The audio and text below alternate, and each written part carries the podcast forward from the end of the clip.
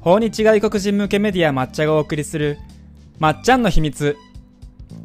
この番組は株式会社抹茶の斉藤と植松がインバウンド業界のトレンドやニュース外国人の仲間と働く多国籍企業の日常をゲストをお招きしながらご紹介していく番組です。観光業界で働く皆さん世界を相手に働いてみたい学生さんや社会人の方に向けてお届けしていきます。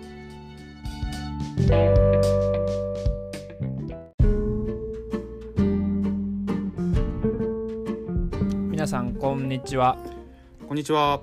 えー、まっちゃんの秘密今日も始めていきたいと思いますはい。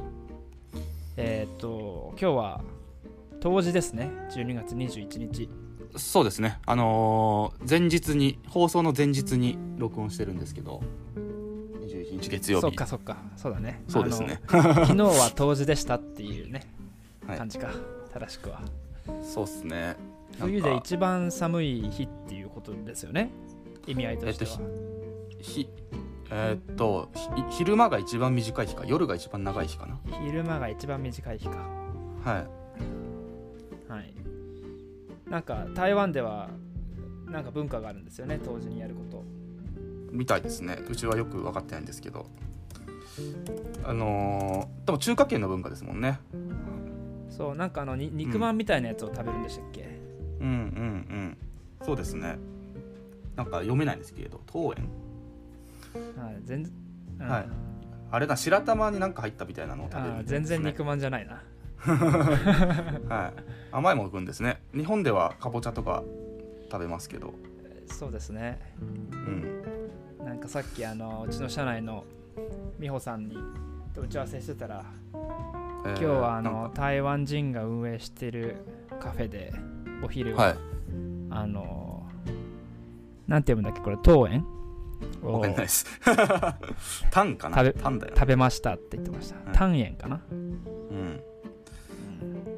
そうっすね。なんかあとはううちは昨日ゆず湯しましたね。で今日も多分どっかです近所に銭湯多いんではい。銭湯入ろうかなと思ってるんですけど。なんではい。ちょっと、あれですね。テレワークしてるとやっぱ季節感感じづらくなるんでこういうイベントはしっかり楽しみたいなって思います。そうですね。なんかあのうん。クリスマス感も正直ゼロだし、そうっすね。うん、年の瀬感ゼロだからね。今年忘年会もほぼあないから。あ確かにそうっすね。僕あの年末年始帰省するつもりだったんですけど帰省しなくなったんでもうなんかいつもと違う感じですね。おせちも食べないなだから来年は。ああ上松さん広島ですもんね。広島市の知事がこの間会見してましたもんね。ねなんかめっちゃ増えてるんだよね。そう広島はそうあの医師会とかも会見してましたね。そうそう。なんか来んなみたいな感じでしたようちの実家の人たちも。いやまあそうなるでしょはい、うん、うはい。ね。ということではい。今週あれ？まだ年内最後ではないですね。あの年内まだもう一回ありますけど。はい。はい。でも今週はどんな？そう。そうっすね。あの最近紹介してなかったんですけど11月先月の訪日客数が GNTO から発表されててましたね、うんうん。でなんかもうほぼ前年比マイナス99%っていう月がついてたんでもう紹介するのやめたんですけど、まあ、ちょっと紹介してみようかなと思います。で、えっとはい引き続きそうですね。前年同月比90マイナスに97.7%の減のなんですけど5万6700人っていう感じです。でまあめっちゃ減ってるんですけどなんか5万まで戻ったんだなっていう感じはしますよね。なんか、うん確かに、ん。空港の出入りを5万人してるわけですもんねそうですね。でまあよく見るとあの中国が1万8100人。で、えー、とベトナムが1万4700人。ってこの2つがすごく大きいですね、ううん。まあ、どちらもビジネス渡航って感じだと思うんですけど。うんうんはい、どっちも、きあのータイプは種類は違うんですけど、あのー渡航制限が若干緩和されたんであのうん。回復してきてて、まあ、あのーアジア圏を中心に戻ってきてんだなみたいな感じはしますね。なんでビジ,、あのービジネス渡航も回復してきてるんでこの辺りを意識しだすと面白いのかもしれないなと思いますね。うん、なはいるほど。なんかうちもねその在日外国人向けの記事とかでベトナムの方からのアクセス増えたりとかしてるからあのインバウンド止まっちゃってますけどあの外国人向けのサービスされてる方はこの辺りの国とかを意識されるのはいいんじゃないかなっていうふうにますね。そうなんですよね。抹茶でもあの、アクセス、うんそれこそあの賃貸の記事とかうん。あの日本での生活に関する記事は最近そのベトナム人と中国人うんうん、今まで抹茶ってそんなに多くなかったんですけど、うんここ最近でいきなり増えてますね。そうっすよね。で中国に関しては11月の末からそのレジデンストラックとビジネストラックっていう、まあ、あの居住者とかビジネスで来る方向けのあの渡航の仕組みが運用され始めたんで多分今月はまた増えるんだろうなって感じがします。そうですね。うんこの辺は要注目っていうところでしょうかね。うん、そうですねはい。はい、で次なんですけど、でまあインバウンドは止まってますっていうところででワクチンできたりとかまあなんかえっ、とオリンピックやるからなんたらかんたらとかっていうニュースが出てますが来年度の訪日客の見込みっていう具体的な数値がようやく出てきてて、えーまあこれ民間の調査なんですけどリスナー総研さんがとある、えー、とセミナーで発表した見立てっていうのが、にえー、と2021年度600万人の訪日客が来るんじゃないかみたいな数字出しててで、ああまあやっぱこんぐらいだよねっていうような感じですね。1000万いかないんだなみたいな立てがあって、えー結構ねいろんな感覚でいらっしゃる方いるんですけどまあ多分そんなにたくさん回復することはないんだろうなっていう感じですね。うん。うん一気に。うん。そうですね、まあ、でこれもある600程度万人ってうん、聞くとね、さっきの5万人と比べると相当な数に感じちゃいますけど。そうですね。でもこれあれなんですよね。感染がある程度沈静化した場合のシナリオだし、えー、と21年どうだからまああれなんですよね。春以降なんですよね。なんでちょい先ではあるんですけど。うんうん。うん。なんですよね。で同様の調査はですね9月の時点で1回デロイト・トーマツさんがグループが発表してたんですけどその時では、えーっとなんだっけな。まあ渡航制限が解除されて1年経ってようやく30%の回復みたいな感じなのでまあ2022年の段階で1000万とかっていう感じなのかな、1000万とか2000万いけばいいのかなとか。っていう数値感っていうのをそろそろ意識する時期だなっていうふうに思ってきてますね。うん。まあなんか来る来る来ないと回復するしないとかじゃなくてどこの国がどれぐらい回復するから何しなきゃみたいな具体的なことを考える時期が来ている気がしております。そうですね。うん、であの GoTo も止まっちゃったし、えーで一方で年明け先週も話したっけ？あの管理された状態での小規模グループ渡航みたいな話がするっていうのがあったじゃないですか、はい。先週あの第3次補正予算が通って具体的にそれにいくら使うかっていう具体的な金額が出たんですよね確か50億円ぐらいだったかと思うんですけど、なんでまあちょっと回復する動きもありつつそうですね。まあなんか2021年が来るなって感じがそろそろしております。まあもうあと10日できますからね、2021う年は。ん。いやそうなんですよね。どうなることやらっていうとこでろはありますね。具体的にどこの国から来るとかいうのが、ね、もう、うんある意味その今までって結構インバウンド業界って欧米豪ドガンとプロモーションみたいな感じのことが多かったから、このコロナをきっかけに本当にその国あ確かにそうをですね国の状況をうん。あの見た上でプロモーションの予算の使い方とかを判断するっていう、まあ、癖づけがうん。なんかそのインバウンド業界全体的に行われたりするのは、そういう流れが起きると結構、まあ、良いんじゃないかなっていう気は個人的にはしてますけど、うんうんうんうんそうですねどうどうなんですかね業界はなんかうちみたいな多言語っていうところが強がいい感じになるのかそれとも各国に特化したところが成長してくるのかなんかどっちかな気がしていてうんうんうんなんかその辺はあの得意な得意会社さんがどんどん出てくると思うんで頑張んなきゃなっていうふうに思ってそうですおねります。ねはい多言語はい次はまあこれちょっとあんま大きなニュースじゃないんですけども、まあ、ちょっとあのコロナのせいでいろんな計画が後ろ倒しになってるなっていううー話の一つの事例として IR まあ、統合型リゾートですねカジノとかのの、えーと、基本方針が改めて決定して確か今年がもともと申請受付の年かなんかだったはずだったんですけどそれが来年ぐらいに、えーと、ななることになったんですね。来年21年の10月以降にえっ、ー、とどこの自治体が IR やるかっていう確か3か所ぐらいに絞るんだったと思うんですけど、うん、はい、で開業が2020年代後半だから2025年以降なんですよ。だから結構先だなと思って、うんうん、なんか僕結構楽しみにしてたんでなんか残念だなと思ってます。ねなんか面白いことやってほしいですね。僕もねカジノ好きなんで、はい、あそうなんですか。あの海外行ったらカジノいつもやりたくなっちゃうから。あこれは結構ワクワクする。いいっすね。なんか最近 USJ のマリオランドみたいなのできたじゃないですか。はあ、はいはいはい。ね、なんかねあんな感じのカジノになったらいいなと思うんですけどね 僕は。なんか日本っぽいポップな。あ確かに確かに。日本のテーマ性がね出るっていうそうね。方がいいですよね、任天堂絶対やんないと思うけどなんかね、はい、そういうのあったらカプコンとかやってくんねえかな ゲームセンターやってるし、はい。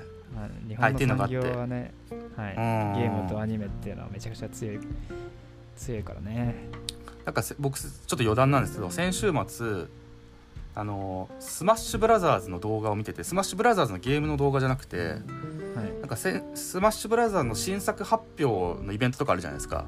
でそれを世界中のアメリカのなんか配信者みたいな人たちが見てるんですよ。見てるのをまとめた動画があって、うんうん、それがめっちゃすごいんですよね。なんかすごい新キャラが出るとすごいめっちゃめっちゃみんな叫ぶんですよ。日本人と違ってリアクション大きいから。それ見ててめっちゃ任天堂すごいなと思って。それ見てまたまあそのやりたくなってきちゃいましたね。スマブラねいつやっても楽しいから。そうなんですよね。いやすごいっすよ。またみんなで会社でやりたいですね。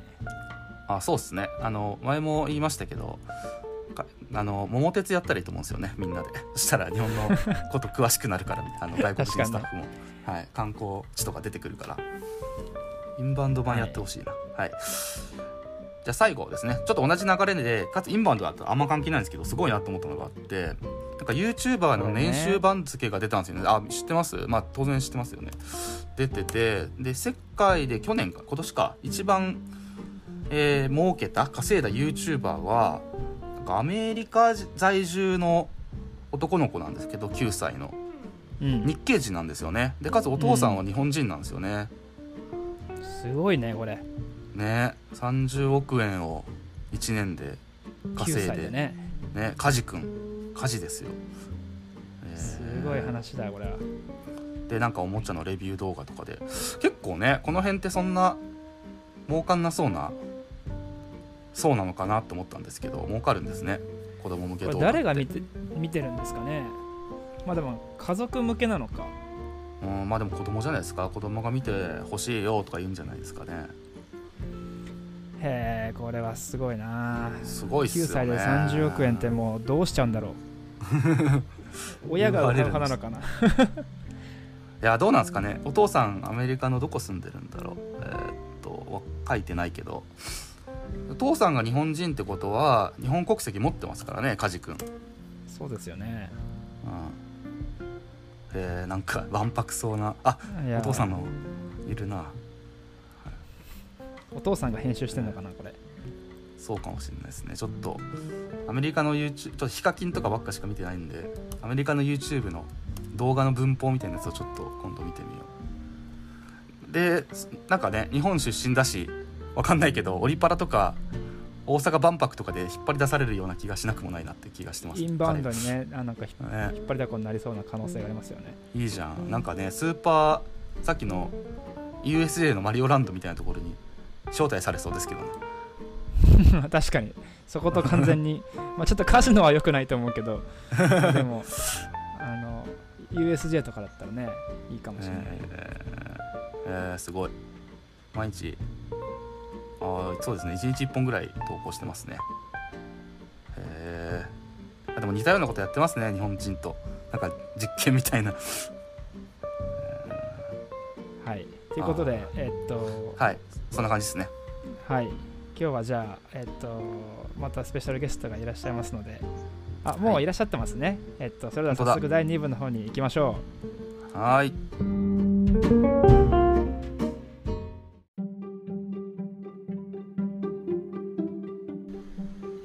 えーそれでは第2部ですね本日のスペシャルゲストをお呼びしましょう本日は、はい。えっと、秋葉原にあるあの有名なフクロウカフェを運営フクロウカフェの秋葉フクロウを運営されているオーナーの矢部さんにお越しいただきました矢部さんようこそお越しくださいようこそ、ありがとうございます。はい、お邪魔します。よろしくお願いいたします。よろしくお願いしまはい。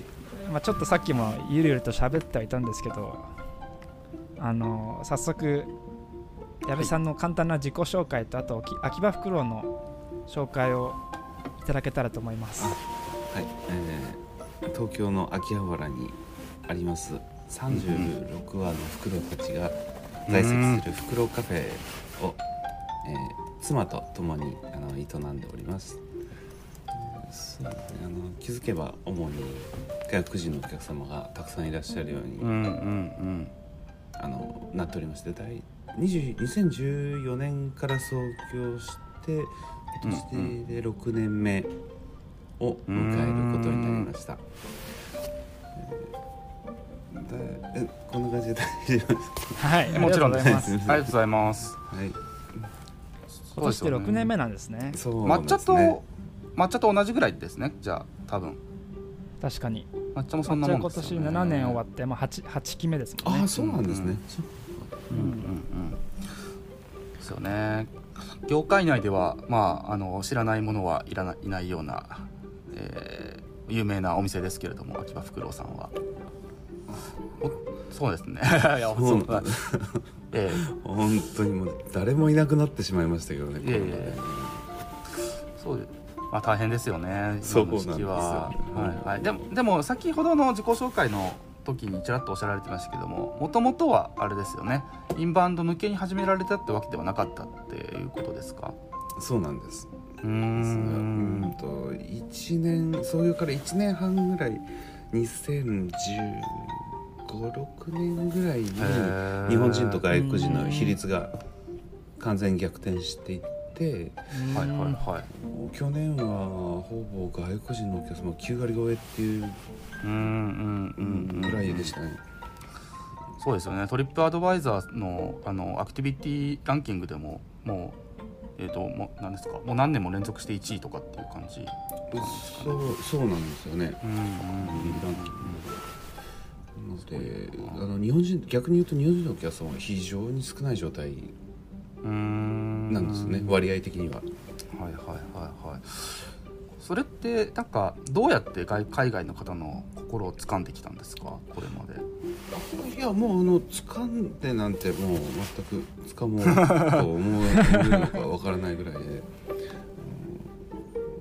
うん。いやじゃあ運営されてる間に外国人のファンの方が増えてきたわけですよね、あそうですね。あうんのやっぱり。日本の情報通の外国人の方っていらっしゃってはいはいはい。あの日本人もあのフクロウカフェなんてまだ何っていう2014年の頃くらいの、もう序盤からあの気づけばお越しいただいてる外国人の方ちらほらいらっしゃるんですよね。へえで一番早いのは台湾の方、ああやっぱ台湾の方早いですね。うん、気がしますね。あとトリップアドバイザーの内部の方も早かったですね。あそうなんですか。へへえなるほど。創業1週間以内ぐらいに。あそうなんですか。それは早いな。内部。しかもあのトリップアドバイザーって確か恵比寿ですか？おオフィス？オフィス。恵比寿だったかなあだ恵比寿だったかもしれないです。でしたっけ、うん。なんか僕あガーのプレかな。多分そうそうそうそこら辺でしたよね。僕あの以前あのウェディングプランナーやっててそれ恵比寿でやってたんですよ。うんうんうん。あーなるほど。あのーやってたとこにあのその中の方がトリップアドバイザーの方いらっしゃったことがへえでそこであれ？みたいな話をした覚えがあります。そういえば。ああそうなんですね。え矢部さんはじゃあ秋葉袋立ち上げた時はまだウェディングプランナーも一緒にやってたってことなんですか？あそうですね。ちょっとかぶりながら半年ぐらいはだんだん抑えていったんですけど。はいはいへそうなんですよ。あの突然こう100ゼロでこう変わったわけじゃなくてうんだんだんとっていう、少しまたきながらやってましたね。へー。面白い創業当初ってフクロウカフェっていうなんかタイプのお店っていうのは他にもあったんですか？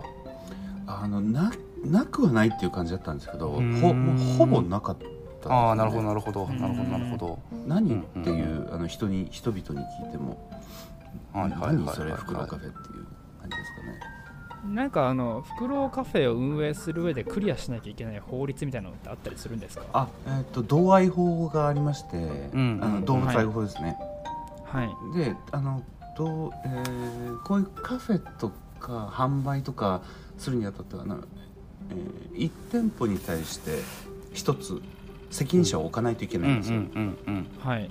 そのあの資格っていうのは取りましたね。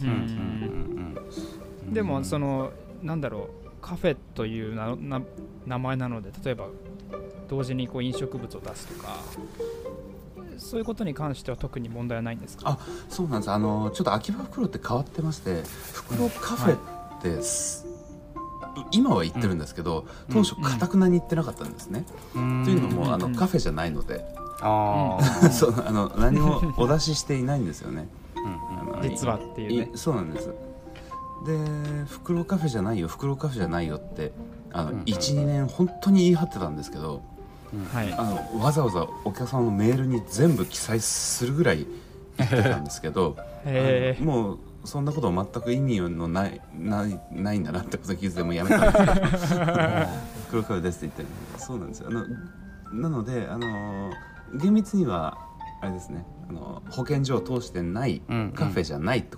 ます、なるほどはいなるほど、へー。なんかもう浅草なんかもここ過去3年ぐらいでなんか3つか4つぐらい一気にフクロウカフェみたいなものできましたけどなんかそそのあたりの新規参入すするのってなんかなんですかね？運営していくのは大変だと思うんですけど、参入障壁ってなんかあるんですか？大変なのか簡単意外と簡単なのかとか。そうなんですよね。袋カフェ全くなかったんですけど秋葉袋でいやそうですよね完全に次の年からすっごい増えたんですよ。でうへんー袋ってうんそう参入障壁。あの視覚的な障壁というのはまあまあない、うんないあんまりないと思うんですよね、うんでもう基本袋ってちょっと高いのであの生態自体が。なるほどなるほど。なので猫カフェの方がよっぽどやりやすいははずなんですよね。ん猫カフェよりあのまとまった初期投資が必要なのではいはいはい、うんうんあと扱いはもう随分難しいですからね。いやそうでしょうね。そうですよねうんでもそうなんですよ。あのでしかもマニアックじゃないですか。フクロウなんて、うんうん普通に考えたら以前は、うんうん。なのでうんそう増えすぎだなと思いました でも僕もあの一回初めてこの間行かせていただいた時結構なんか衝撃を受けたんですよね。あのなんか想像してたものと全然違くって、うんうん。こうドアを開けたらあのお店の中にいる36羽のフクロウたちがこう一斉にこちらを向いて挨拶してくるような感じの視線を感じてでもものすごいこうなんていうかおおらかというかゆったりした空気が流れててうん。あこんな感じなんだって、まあ、かなり特殊な空気を感じましたね。あのオンオンなのでああのこういう公開の場なのであの言ってしまうんですけど斉藤さんって結構あのカチカチこうビシッとされてるじゃないですか。僕ですか？そうそうそうそうそう。まああのあの営業の場だったからっていうのもあるかもしれないです。けどあのお越しいただいた時に。はい。割とこううんロジカルな感じであの、はい。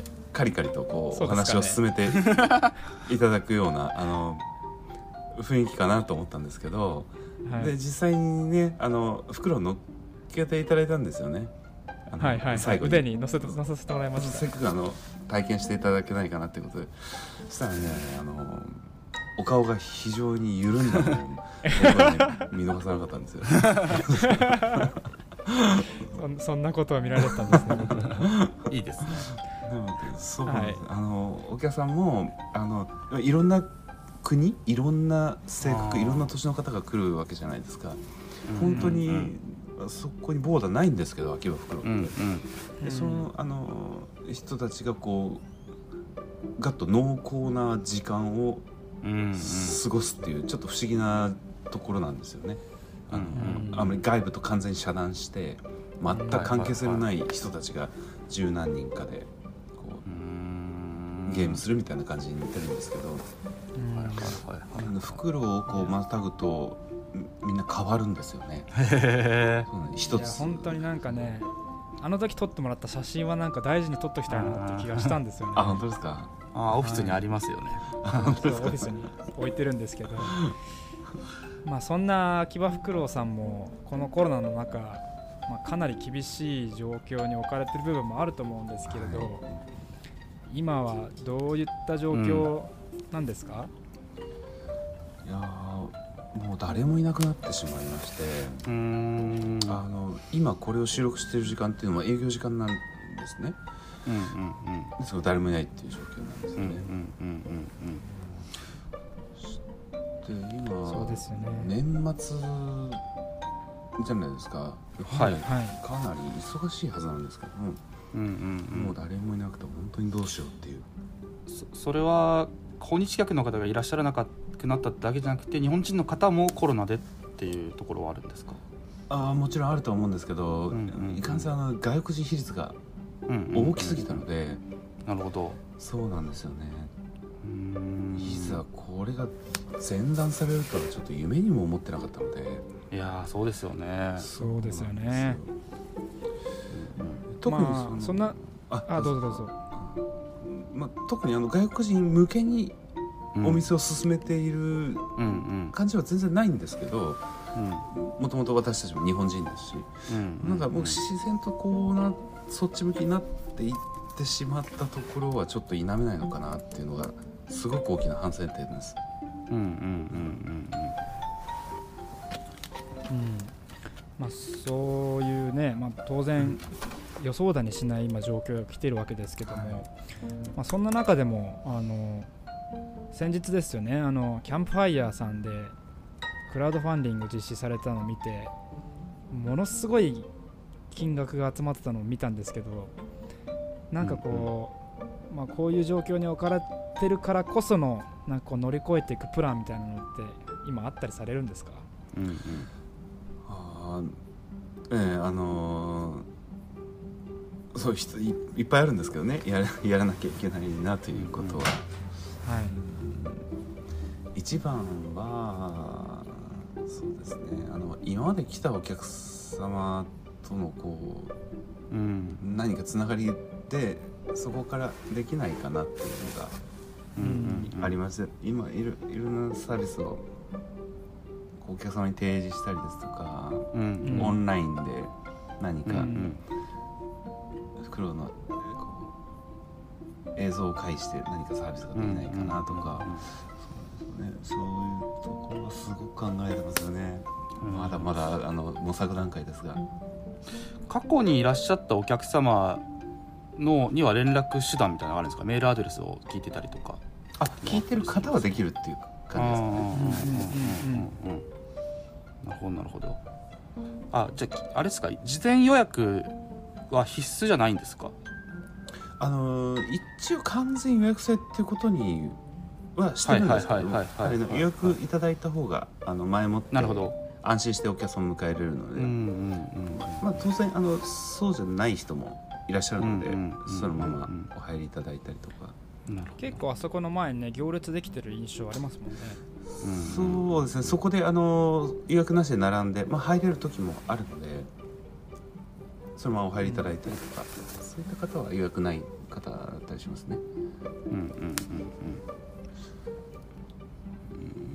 そうですね。あとはまあなんかこのタイミングで言うかあれですけどあの、まあ、聞いてる方になんで矢部さんをお呼びしてるかっていうと今回その MATCHAでも始めた海外向けのクラウドファンディングうん。の、えっと、ジャパントゥモローですね。この番組でも何回かゲストをお呼びしたりしてますけど、うん。今回そのもうまるっきり海外に向けてそのアキバフクロウの魅力をその今まで来てくれたお客さんも含めて、うんあの伝え伝えていこうということで今海外に向けたそのジャパントゥモローのプロジェクトも実施されているっていうこともあり今日お呼びしてるんですけれど。も、はい。はいまあ、そういった形で、ね、あの今できることをたくさんトライされてる中だとは思いますけれど、は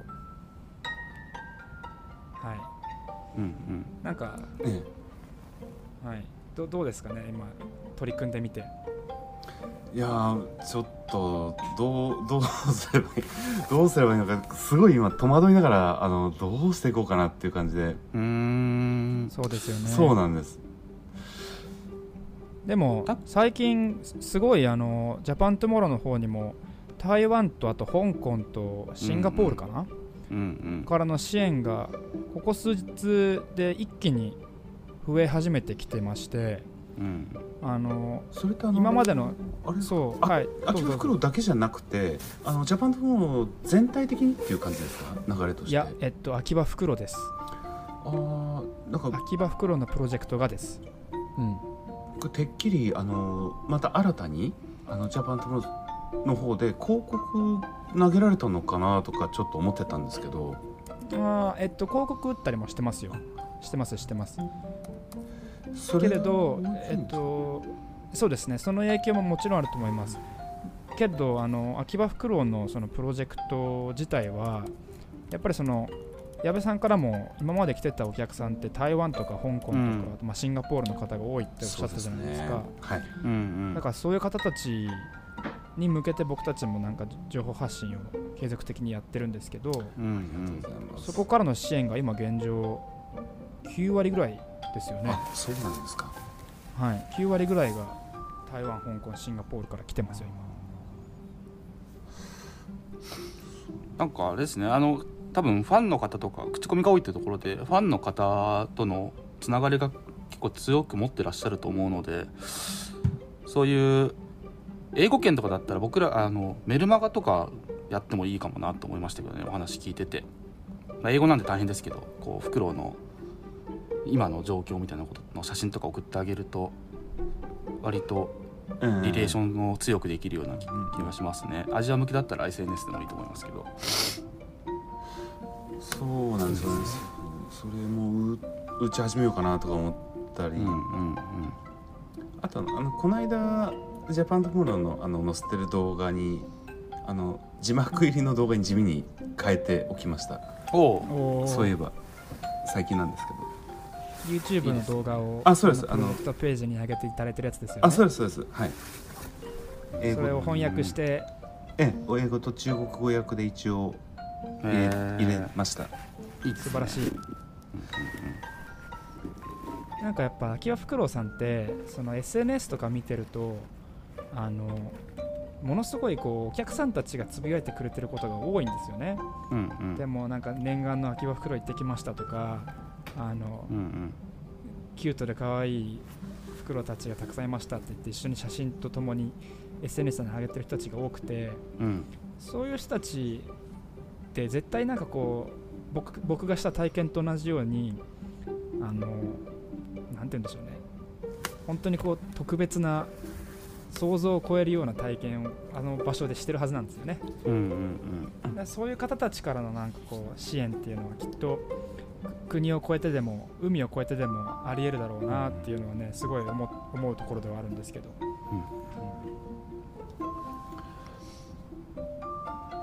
うん。うん。この間あのそうっすね。斉藤さんに、あのあこれあのちょっと適してる話題かわからないんですけどあの、うん。はいはい。あれだったら来てくださいすみません。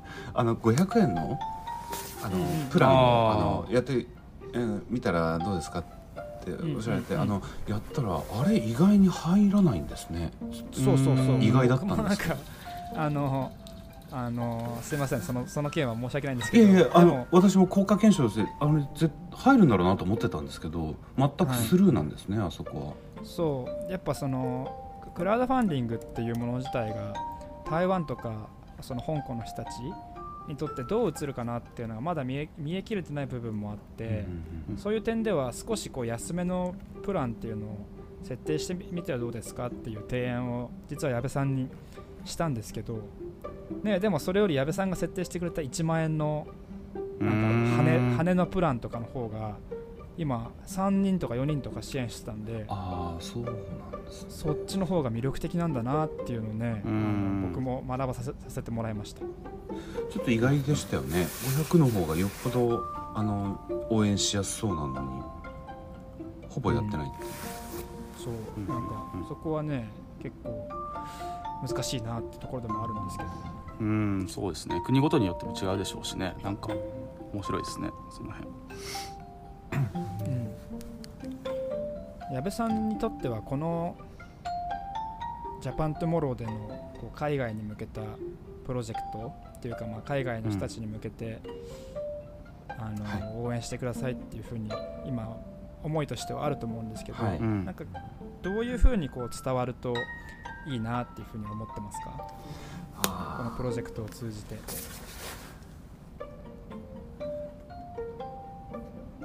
そうですね。あの、まあ、主に来たことある人にうんうん。っていうまずはそこが一番念頭に思うんですけれども、うんまあ、あの時のこう可愛かったな良かったなってうんういうん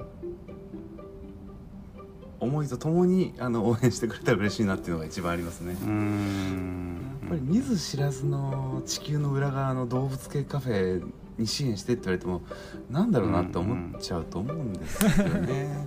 うん。何の話だろうってはい。なので支援していただける方っていうのはよほどフクロウが好きな方かもしくは既存にお越しいただいたお客様っていうことになると思うんですよね。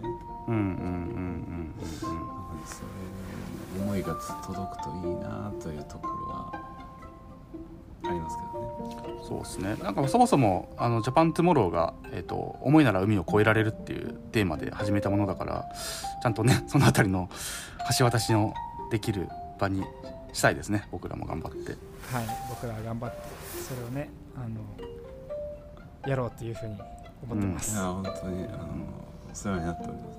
あの他のプロジェクトさんとかってあの動きとか例えば新規のあのん波というか、はいあの今どういう進み具合というか状況なんでしょうか？えっとですねだ出せるもの出せないものいろいろあるんですけど、えあの12月中にもう何本かあの新たなプロジェクトが始まる予定でいます、うんではいえっと、1月にもまた何本かで2月にもまた何本かっていうところなんですけどやっぱりなかなかこう進めていく中であの矢部さんはですねものすごいこうやりますって言ってから 実施までが早かったなっていうふうに思いました、あそうですか？